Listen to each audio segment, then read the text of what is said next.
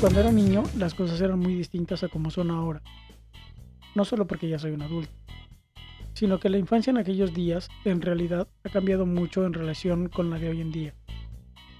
Cabe mencionar que yo crecí hacia el final de los años 80, o sea, toda una era en el pasado. La infancia en aquellos años era muy diferente.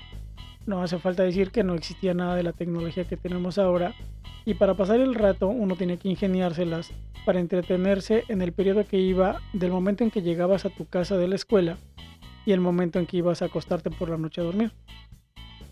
Como en el entonces de la historia que quiero contarles yo tenía entre 5 y 6 años, no es difícil imaginar que no me dejaban salir solo a jugar a la calle con mis amigos del barrio, que tampoco eran muchos porque tener amigos eh, en esos ayeres también era algo diferente a como lo es hoy. En una de esas ocasiones estaba ahí en la casa aburrido y sin nada que hacer. Recuerdo que junto a la cama de mis papás había un ropero que yo veía enorme en ese tiempo. No sé qué tamaño tendría hoy para mí, considerando que he crecido un poco desde entonces. El hecho es que se me ocurrió buscar la manera de trepar hasta la cima para ver cómo se veía el mundo desde las alturas. Así que valiéndome de mis nulos conocimientos de escalada libre, me propuse llevar a cabo esa tarea, me preparé mentalmente y en un arranque de loca valentía me acerqué a las faldas del gran monte ropero. Hice un rápido estudio visual de la situación y del terreno. Hacía cálculos mentales de cuánto tiempo me tomaría escalar la cima, ya que no quería que la noche y los vientos gélidos me atraparan a mitad del ascenso, y yo sin equipo para hacerles frente. Tampoco quería que mi mamá, el único adulto responsable en la casa, alertada por la ausencia de ruido propio de una casa en la que hay niños, viniera a ver qué estaba haciendo y me bajara de ahí a punta de chanclazos, método de tortura medieval vigente en aquellos entonces. Calculé que no sería tan complicado. Producto de mi análisis pude hallar solo dos rutas posibles. La cara norte, la cual por mi inexperiencia como escalador me pareció infranqueable, ya que, si bien en la base tenía algunas salientes de las que mis pies podían apoyarse, un poco más arriba se elevaba más allá de donde alcanzaba la vista una lisa puerta de madera que no tenía accidentes tales que me permitieran la adhesión y por tanto se antojaba imposible ascender por ahí, al menos para un escalador inexperto como lo era en aquel entonces. Por otro lado, la cara sur me proveía de, de las mismas salientes en la base y a no mucha altura se hallaban tres o cuatro mesetas acomodadas escalonadamente de las cuales me podía asir con las manos y usarlas como si fueran una escalera. Solo que, una vez salvada esa parte del ascenso, podía ver que los accidentes del terreno cesaban y daban paso a una pared lisa como la de un espejo. No muy alta, pero sí lo suficiente como para impedirme alcanzar mm, de una a la cima. Además de la fragilidad de su hechura, que no resistiría el mínimo golpe con las manos o con los pies. De así hacerlo, podría provocar una luz de vidrios filosos, los cuales me arrastrarían con ellos hacia el piso, lo que me podría propinar un duro golpe, el cual no sabría si hubiera podido resistir. Y aún si lo resistiera, malherido como creo que sería la forma más probable de terminar en esa hipotética situación, entonces sí vendría hasta mí la abominable mamá de la casa y con la ya mencionada chancla me haría pagar la osadía de retar al monte ropero y el descuido de haber roto el acantilado espejo. Entonces, Además de rápido, tendría que ser sigiloso y cuidadoso para no ser descubierto. Mirando más detenidamente, observé que en donde terminaba la pared lisa se hundía un poco, dando paso a una pared igual de lisa pero más angosta, y ese pequeño y afortunado accidente del terreno me proveía de una ligera saliente de, de, donde me podía agarrar para impulsarme y con algo de suerte seguro que alcanzaría la cima con la yema de los dedos y solo tendría que hacer un poco de esfuerzo extra con los brazos para poder subir. Una vez que alguno de mis codos alcanzara la planicie de la cima, solo sería cuestión de impulsarme con fuerza de manera lateral y hacia arriba, balanceando la parte inferior de mi cuerpo hasta que consiguiera apoyar una rodilla, y una vez que pudiera conseguirlo, el trabajo estaría casi hecho. Solo restaría arrastrarme un poco dar una vuelta sobre mi espalda para arrastrar con la inercia del movimiento el resto de mi cuerpo y así quedaría tendida boca arriba, pero ya en la cima. Entonces, después de un rato, el plan estaba trazado.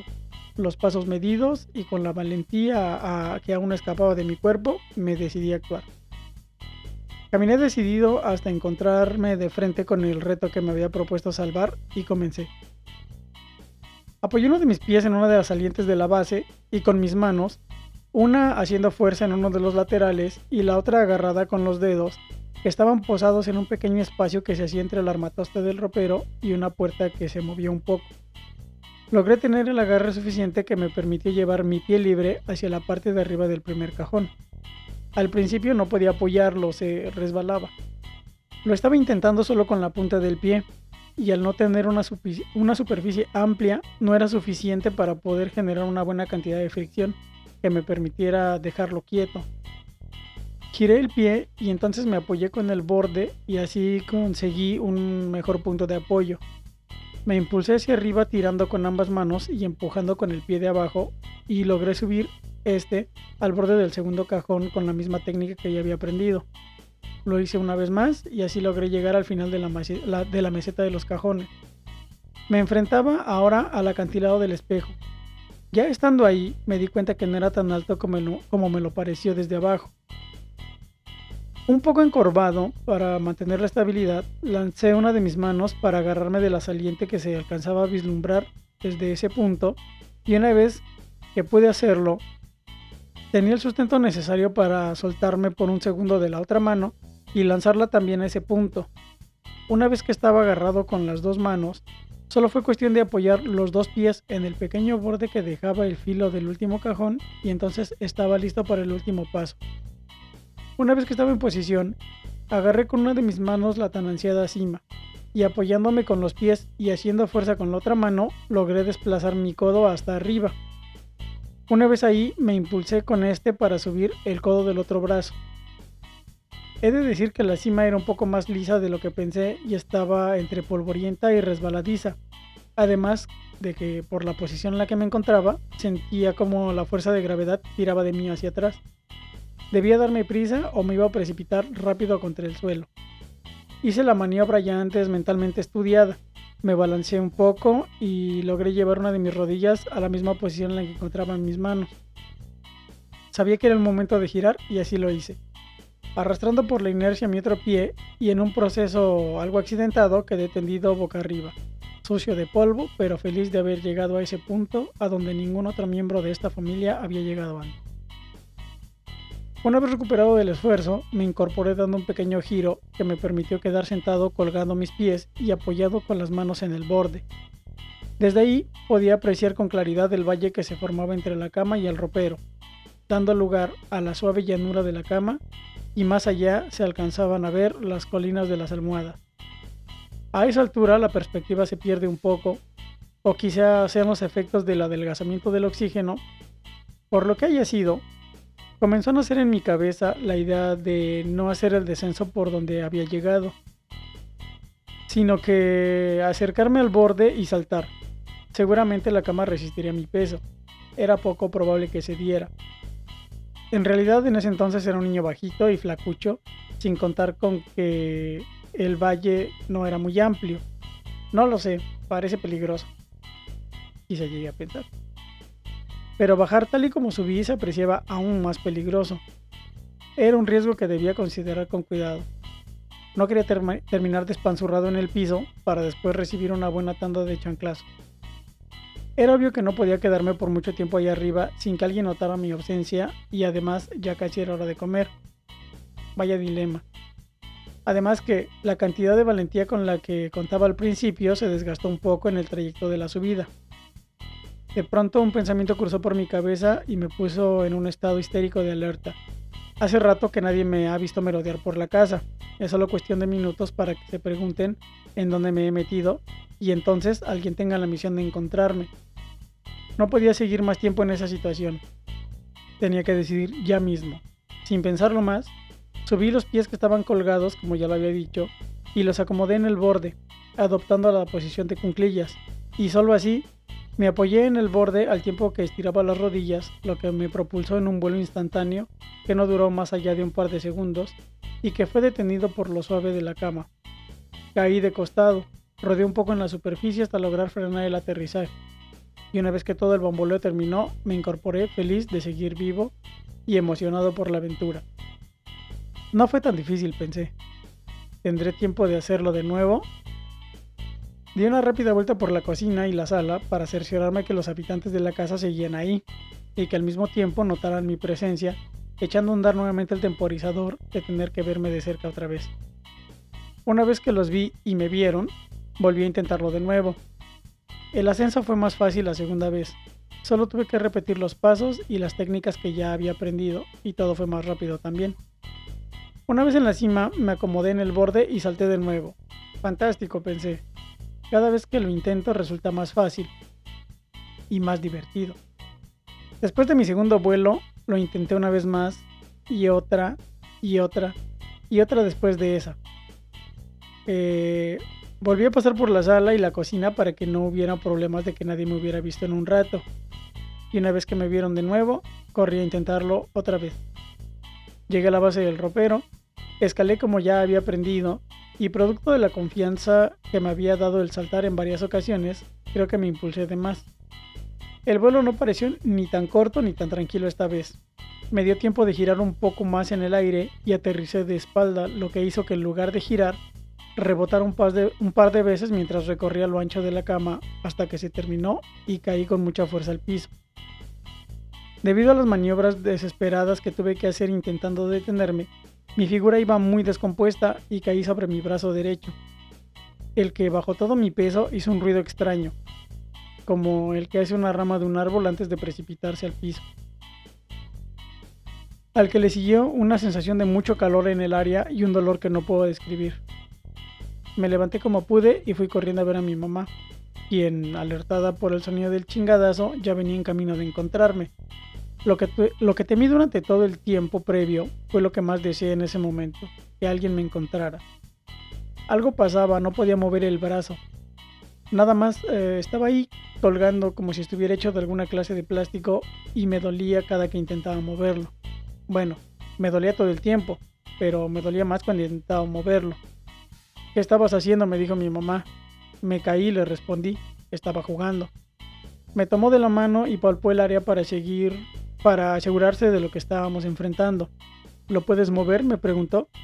Negué con la cabeza y con los ojos llenos de lágrimas y dolor. está fracturado, me dijo. Puso una cara de preocupación que no olvido hasta hoy en día, pero no se quedó a lamentarse. Sabía que teníamos que ir al doctor. En esos días mi papá había tenido que ir a trabajar fuera. Por suerte mis abuelos vivían en la casa contigua. Mi mamá salió rápidamente, imaginó que ah, por ayuda de mi abuelo, y lo imagino porque la siguiente persona que vi entrar a donde yo estaba fue a él. También me dijo, ¿ahora qué te pasó? Es que a mí siempre me pasaban cosas, aún me siguen pasando. Creo que es el precio que hay que pagar por ser algo inquieto. Trajo su auto mientras mi mamá buscaba unos documentos de identidad que sabía que me iban a pedir en el hospital, en el cual, como ya dije, ya era cliente frecuente. Como pudo, me puso un suéter. Eh, ya era algo tarde, o al menos comenzaba a oscurecer. Subí al auto de mi abuelo y pusimos rumbo al hospital. Yo estaba entre asustado y consternado, además de muy adolorido. ¿Cómo era posible que algo que parecía tan peligroso y divertido terminara de esa manera? Me dolía mucho el brazo y el hospital estaba bastante lejos. En ese tiempo, el lugar en el que vivía era un municipio de reciente creación en el Estado de México, y todo quedaba lejos. Por fin, después de un largo rato, llegamos a la sala de urgencias. Me bajaron del carro y me llevaron cargando hasta la recepción, teniendo cuidado de no moverme el brazo. Una enfermera me examinó me movió el brazo que para entonces se me había adormecido, pero tenía un color que nunca había visto en mi caja de colores mapita, lo que me asustó un poco. Me sacudió el dolor cuando me movió el brazo. Las enfermeras son enviadas de Satán para hacer que te cerciores de que puedes sufrir aún más una vez que ya estás sufriendo. Le dijo a mi mamá que sí estaba fracturado, que teníamos que esperar al doctor, y ahí me tenían otra vez esperando, con el brazo ahora más adolorido. Por fin, después de un tiempo, me llamaron Salvador Martínez. Sí, ya sé que no me llamo así. Pero un tiempo ese fue mi nombre. A decir verdad, me gustaba ese nombre. Jamás debieron habérmelo cambiado. Me pasaron a un consultorio con una máquina algo extraña en su interior.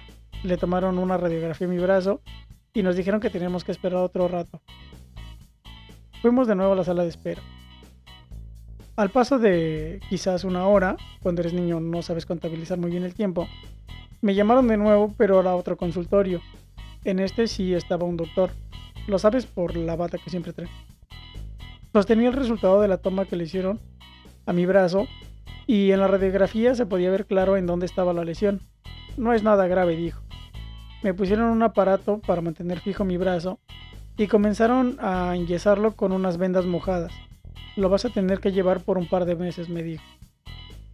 Después de un rato y de algunos analgésicos pediátricos me dieron de alta y a regresar a la casa con un brazo inutilizado. Al otro día tuve que ir a la escuela con el brazo enyesado. A mí me daba pena estar así y más cuando me preguntaban, ¿qué te pasó? Estar herido te convierte momentáneamente en una celebridad, honesta pero celebridad. Me caí y siempre les contestaba. No iba a contar la historia del infortunio de aprender a volar. Eh, yo soy naturalmente diestro, o sea, escribo con la mano derecha. Enfrentar la escuela con la mano derecha enyesada se convirtió en todo un reto. Siempre se da cuenta de lo importante de las pequeñas cosas una vez que las pierdes. El perder la movilidad de mi mano derecha en ese entorno fue desastroso. Obviamente no, podía esperar, no podían esperar a que me recuperara para seguir dándome clases. Y como pude tuve que aprender a hacer todo con la mano izquierda. Era comenzar otra vez, solo que ahora retrasado y con pena. Tuve que aprender a escribir con la izquierda, a comer con la izquierda, a hacer todo con la izquierda, rápido y de la manera más eficiente que se pudiera. Aunque al principio me costó un poco de trabajo, pude llegar a dominarlo. Escribía y hacía todas las cosas casi tan mal como lo haría con la derecha. Pasado el tiempo, fui nuevamente al doctor, quien determinó que ya había sanado mi brazo. Me quitaron el yeso y regresé a mi casa. Juré que no iba a volver a saltar del ropero. Pero en la escuela y en los demás aspectos me sentía extraño. Cuando recuperé la movilidad de la mano derecha, seguía haciendo, haciéndolo todo con la izquierda. Creo que me había acostumbrado y me había gustado hacerlo así. Aún ahora no puedo usar tijeras con la mano derecha. A veces escribo con la izquierda, tomo la cuchara con la mano izquierda. Me volví ambidiestro aprendido. Hay personas que les extraña un poco verme hacer las cosas con las dos manos, sobre todo porque soy torpe con ambas. Hace unos días tuve un pequeño accidente y me lastimé otra vez la mano derecha. Me estaban revisando para cerciorarse de que no era nada de consideración, cuando quien me revisaba se dio cuenta de que mi brazo tiene una ligera curvatura antinatural. Me preguntó si alguna vez me había roto el brazo y fue así como me acordé de esta historia. Sí, le contesté, hace tiempo, cuando era niño. Últimamente he estado pasando por unos días difíciles y mi ánimo no ha sido el mejor. Entonces me dijo algo que me ayudó a cambiar el enfoque. Mientras tocaba mi brazo me dijo, tiene suerte. Cuando un hueso se rompe, al sanar hace una especie de callo que lo vuelve aún más fuerte. Entonces pensé, así somos todo por dentro. Todas las veces que me he roto, al sanar, siempre regreso más fuerte.